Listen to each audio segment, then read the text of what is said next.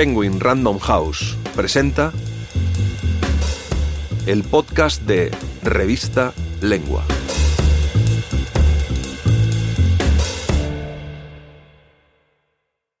Raúl Zurita, Poesía y Nuevo Mundo. Por Raúl Zurita, narrado por Antonio Martínez Asensio.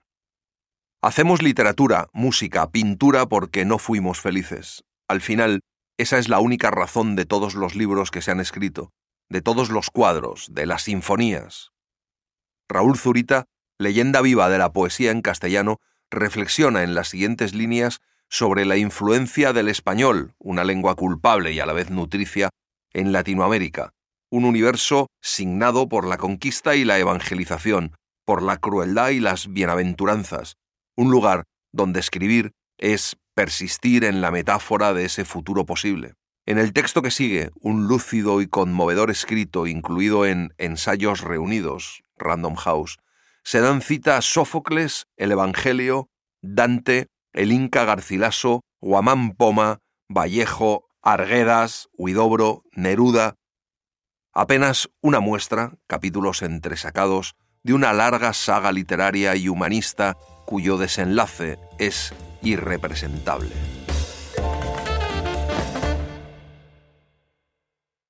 Por mí se va en la ciudad doliente, por mí se va en el eterno dolor, por mí se va tras la perdida gente. La justicia movió a mi alto constructor, me hicieron la divina potestad, la gran sabiduría y el primer amor. Antes de mí, nada creado se encuentra, sino lo eterno y yo eterno duro.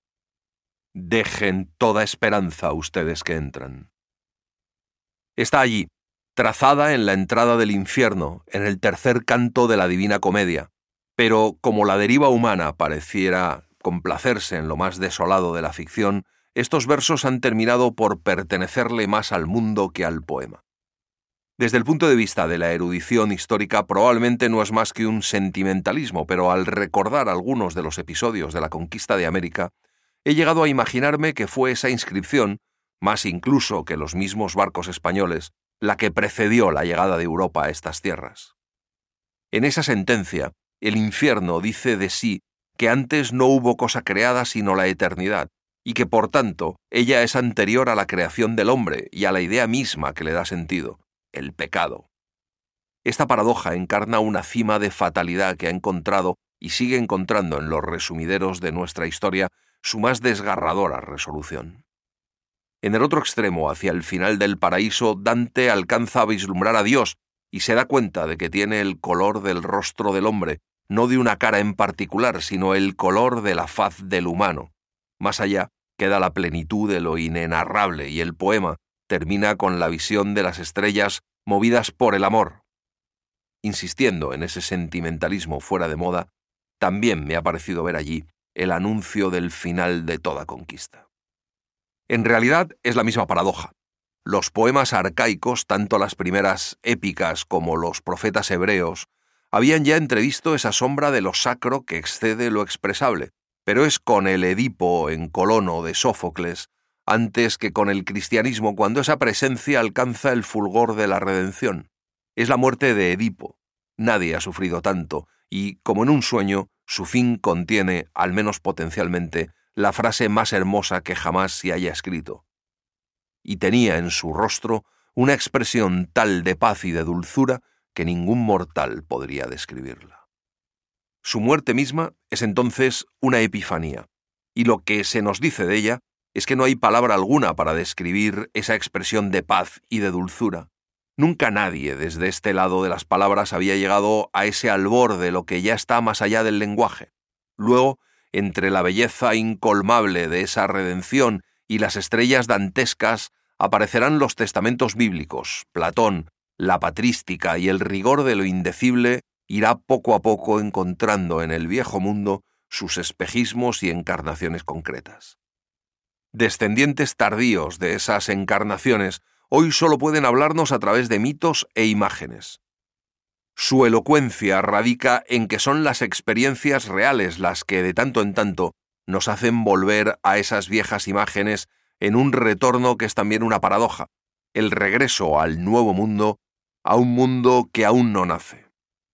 Es el vislumbre de lo no dicho, de un corazón sin palabras atascado en el centro mismo de la vida. En rigor, cualquier persona que haya experimentado alguna vez un sentimiento extremo de dolor o de angustia conoce ese corazón y sabe que hay cosas que jamás tendrán acceso al lenguaje, que nunca podrán alcanzar el umbral de las palabras, porque expresar es ya al menos oír el eco de la propia voz que responde. Porque el sufrimiento no tiene respuesta y quien logra desde allí decir lo que le sucede es alguien que, aunque sea en el límite de la precariedad, ya ha optado por vivir. Sin embargo, análogamente, como en la paradoja del infierno, aquello que nunca llegará a las palabras, que jamás tendrá una expresión de ellas, constituye la base, el soporte de cualquier habla. Esa mudez innombrable entonces, eso que jamás podrá ser dicho, es lo que podemos llamar el infierno de toda poesía. Pero cualquiera que haya tenido también una experiencia absoluta de amor, de ese encuentro infinito frente al otro, sabe de igual modo que cualquier cosa que se diga en ese instante, los perpetuos te amo o te adoro, está de más, sobra como las excrecencias de un estado de comunicación lamentable donde los 30.000 años que llevamos intercambiando guiños, gestos, palabras, se revelan como la historia del malentendido. Simétricamente entonces, aquello que excede para siempre todo el lenguaje, ese amor que nos revienta, que nos arrasa, es lo que podemos llamar el paraíso de toda poesía. Entre ambos extremos nos resta el purgatorio de las palabras, o lo que es lo mismo, el largo itinerario de una cura, aquello que los hebreos llamaron la historia de la salvación. Herederos de esa historia, nos ha tocado a nosotros también ser la memoria viva de su condena. Los hispanohablantes de este continente hablamos una lengua que guarda de una u otra forma en cada palabra, en cada giro, en cada una de sus letras, el recuerdo de las condiciones en que esa lengua se impuso. Hablar es siempre hacer presente una historia, y ello no es privativo de nosotros, sin embargo. Lo que particulariza lo sucedido en estos territorios es que la magnitud de esa imposición y sus consecuencias hicieron del mundo otro mundo que no tiene parangón en la historia humana. En los países americanos de habla castellana, ejercer el lenguaje es repetir de manera constante las marcas que significaron la implantación de ese idioma entre nosotros. La historia que hemos ido levantando comienza así con un arrasamiento y será la escritura la que vuelva siempre a ese origen.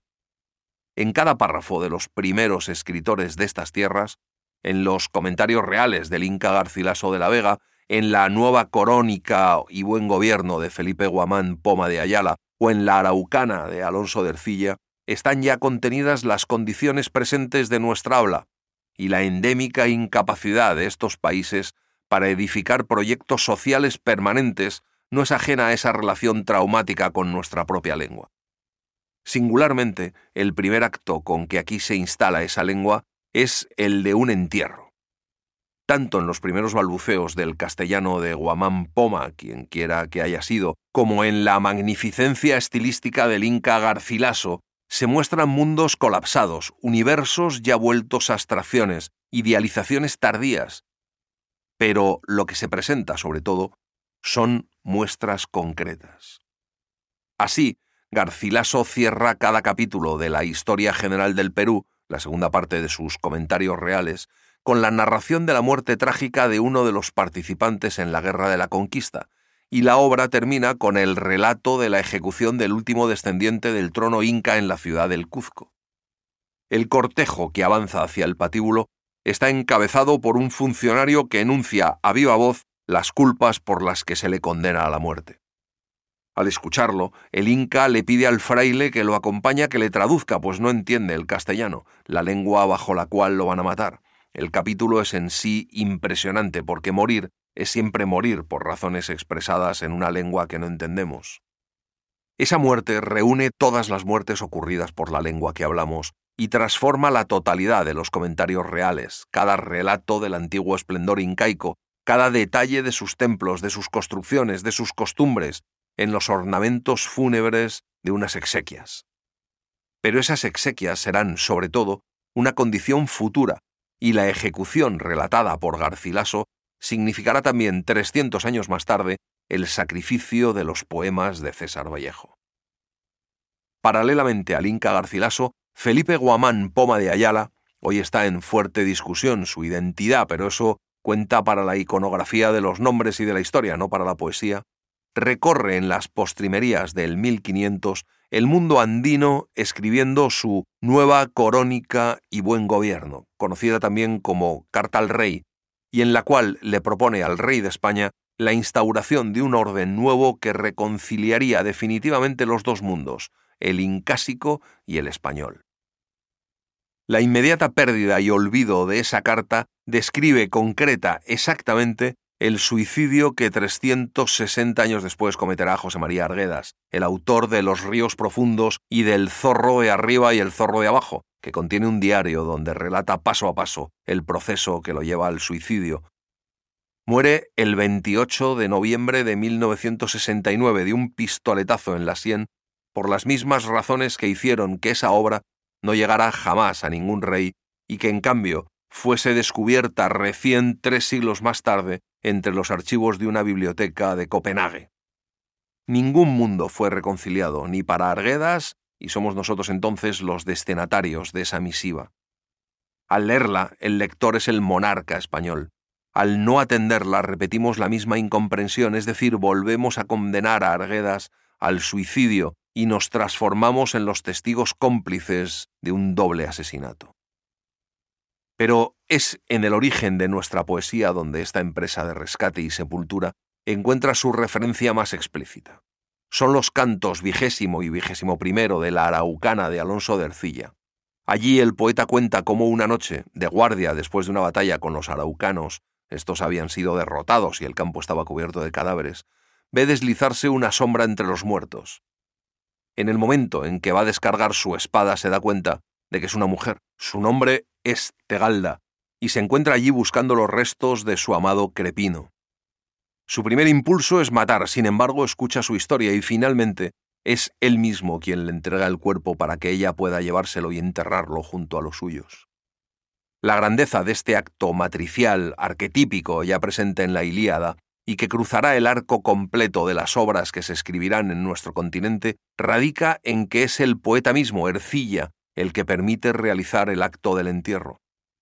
De allí en adelante la misión del poeta no será otra que la de darle sepultura, a nombre de sociedades que no han querido o no han podido hacerlo, a toda esa fila interminable de cuerpos que caídos, victimizados, arrasados por y en la lengua que nosotros hablamos, continúan deambulando en el eje de nuestro idioma sin encontrar siquiera la sanción de un entierro.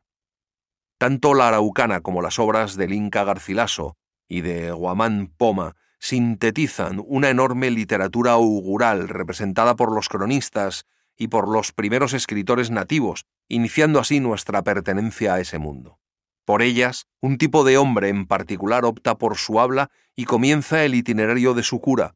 Lo que debe ser curado es la herida irredenta, la muerte sin exequias, desde Garcilaso y Guamán Poma entonces hasta Vallejo y Arguedas, desde Ercilla hasta Neruda, desde los cronistas españoles e indígenas de la Nueva España hasta Fuentes, Rulfo o García Márquez. El recorrido de toda nuestra literatura ha mostrado las huellas de un idioma que en cada uno de los hablantes busca su salida en la promesa del nuevo mundo. Cada generación de escritores ha representado así una muerte y un renacimiento, enterradores de las víctimas al mismo tiempo que sacrificados ellos mismos al vislumbre de un sueño que no está. Pero son las obras de tres poetas, César Vallejo, Vicente Huidobro y Pablo Neruda, las que con mayor fuerza revelan el doblez, sacrificio y la redención. Tanto Trilce de Vallejo como Altazor de Huidobro y las alturas de Machu Picchu de Neruda constituyen los momentos más amplios desde donde se pueden entrever las señas de un futuro posible. Cada uno de ellos es un modo de padecer y revelar un idioma, y cada uno de ellos encarna también un modo de hablar de nuestro continente. Leerlos es hoy, antes que todo, curar la herida de una lengua, reunir de nuevo sus fisuras y volver a levantar desde las fosas de las palabras la promesa despojada del nuevo mundo. La poesía de César Vallejo es el testimonio más extremo y profundo que la literatura hispanoamericana ha dado de ese despojamiento. En el poema España aparta de mí este cáliz, Vallejo ve de forma textual la letra en que nació la pena. Si cae, digo es un decir si cae, España de la tierra para abajo, ¿cómo vais a bajar las gradas del alfabeto hasta la letra en que nació la pena? Lo que nos está diciendo entonces es que en estas tierras la historia del dolor es inextirpable porque éste se encuentra incrustado en las partículas mismas del idioma impuesto. Al escribir en castellano, Vallejo dio cuenta de ese derrotero y del desgarro radical que significa actuar en una lengua que es la única que se posee, y a la que, por tanto, se le tiene gratitud, pero que simultáneamente es el origen del aniquilamiento y de la muerte en vida a la que han sido condenados tantos. Su sufrimiento es entonces la historia y su libro, Trilce, el máximo testimonio de una devastación vuelta a exponer. Cada uno de sus poemas es literalmente un cuerpo sacrificado y la alteración total de la sintaxis, los arcaísmos y neologismos, la furia de las mayúsculas y de los signos de exclamación, los puntos suspensivos, en fin, toda esa violencia permanente de cada palabra con la contigua, su enterramiento mutuo, sus chirridos son, decíamos, carnes torturadas, miembros encepados, cuerpos puestos en una posición de perpetua agonía. Será el lector entonces quien salvará esos escritos, quien se hará cargo de esas líneas quebradas, de esas palabras rotas, para reacomodarlas un poco, para aliviarlas en algo de su sufrimiento. Solo así quien lee puede leer, solo ordenándolas un poco puede entender su sentido. La mirada del que lee recorre como si fuera una boca cada línea, cada herida de esos versos, curándolos, sacándolos de su agonía para que puedan vivir. El precio es que el lector cargue con la muerte que esos poemas contienen. Su redención es también la nuestra, y en la mirada metafórica de este texto, las palabras que decimos encuentran así un horizonte. Vallejo vive, sacándolo de la cruz en la cual se encepan sus palabras, el lector redime simbólicamente su propia agonía. Quien habla en Trilce también habla en Altazor de Vicente Huidobro, y en un universo que ha alcanzado su paz también hablará en las alturas de Machu Picchu de Pablo Neruda. El largo viaje de Altazor, ese ser que sabe a dónde cae pero no sabe desde dónde cae, describe sobre todo el derrumbamiento de un idioma sobre sí mismo. El poema huidobriano es un volcamiento que va desde las esplendorosas cadencias e imágenes de los cantos primero y segundo, ¿irías a ser muda que Dios te dio esos ojos? Hasta la desintegración total de la lengua en el canto final. Allí la letra, la onomatopeya visual de las sílabas, se recorta sobre un blanco que pareciera decirnos que el verdadero poema es el que se yergue más allá del término del libro y que solamente allí después de la demolición de las últimas palabras, quien ha leído comienza a construir el altazor real. Al revés que Trilce, Huidobro construye la muerte para que al lector le quede solo la posibilidad de reconstruir la vida, para que éste levante el poema desde el fin del poema, o lo que es lo mismo, para que él, nosotros, incluso en los tiempos que vienen, pueda inventar las imágenes de un idioma y de un mundo renovados. El entusiasmo de Vicente Huidobro por un idioma que ha de nacer desde las ruinas de las lenguas muertas que hablamos es el mismo padecimiento de Vallejo, pero con un signo opuesto. Sombras entonces de una condena primigenia, Huidobro y Vallejo revelan desde dos extremos la misma condición trágica de un idioma y de una historia que no logra la paz con sus hablantes y que se ve, por eso mismo, obligada a inventar su propia geografía, sus toponimias, sus relieves, cristalizando una naturaleza paralela al mundo que será siempre, en la escritura de ambos, una representación de lo inacabado de la muerte. A fin de cuentas, es eso lo que Vicente Huidobro llamó creacionismo.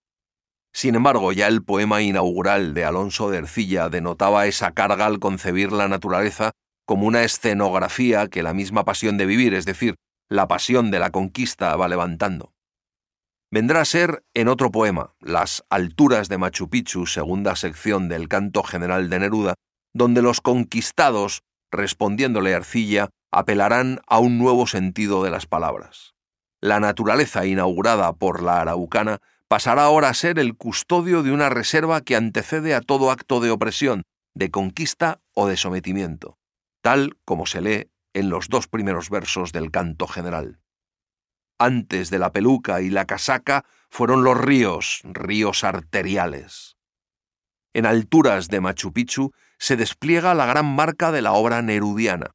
Lo que allí se abre es la apelación a un futuro liberado que será sólo posible a partir de la reconciliación con el idioma, que nuestra poesía levanta en un mundo nuevo y de una significación nueva, y su escritura constituye un hecho infinitamente más importante en la historia de la independencia de estas antiguas colonias que, por ejemplo, la batalla de Ayacucho. Hay que escuchar entonces el despliegue de las palabras en ese poema. Como una espada envuelta en meteoros, hundí la mano turbulenta y dulce en lo más genital de lo terrestre.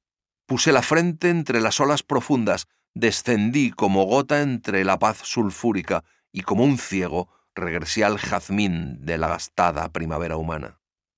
Hay que oírlo. Es semejante a un río que trajera arrastrando un montón de piedras hasta que en un momento las soltara de golpe arrojándolas de tal forma que cada una cayera exactamente en el lugar que le estaba destinado desde siempre. En el único y perfecto lugar. Esa disposición de las palabras supone alcanzar una reconciliación absoluta, una redención total con la lengua que hace que Neruda mismo no parezca un autor, sino un destinatario, un mensajero a través del cual el idioma se celebra festejándose a sí mismo. Alturas de Machu Picchu nos adelanta de esa forma un futuro de palabras. En ellas los hombres ya han purgado la muerte cumpliendo con las exequias fúnebres que esas mismas palabras les han impuesto. Esta marca presente del futuro es lo que hace de Neruda un poeta prometeico. Su fe en el futuro no radica tanto en el hecho de haber sido un militante del Partido Comunista, Vallejo en su tristeza también lo fue, como en haber reconciliado el idioma con las huellas plurales de su tragedia. Por eso puede imaginar un mundo nuevo y escribir Sube a nacer conmigo, hermano. En esa dimensión, casi sacra, Neruda abre el anticipo de una visión renacida de la persona y del territorio. En los últimos versos les pide a los muertos que hablen a través de su boca y que digan de nuevo, que vuelvan a la palabra. Apegadme los cuerpos como imanes, acudid a mis venas y a mi boca, hablad por mis palabras y mi sangre. Lo cierto de esos versos es que se cumplen, su condena es que trágica permanentemente se están cumpliendo. Neruda, al proponerse para sí ser un intérprete, nos muestra que ningún hombre al hablar es solo uno, que hablar es precisamente darles una nueva oportunidad a quienes nos han precedido para que vuelvan a tomar la palabra. Mirar, sentir, oír es siempre mirar por los ojos de los que han estado.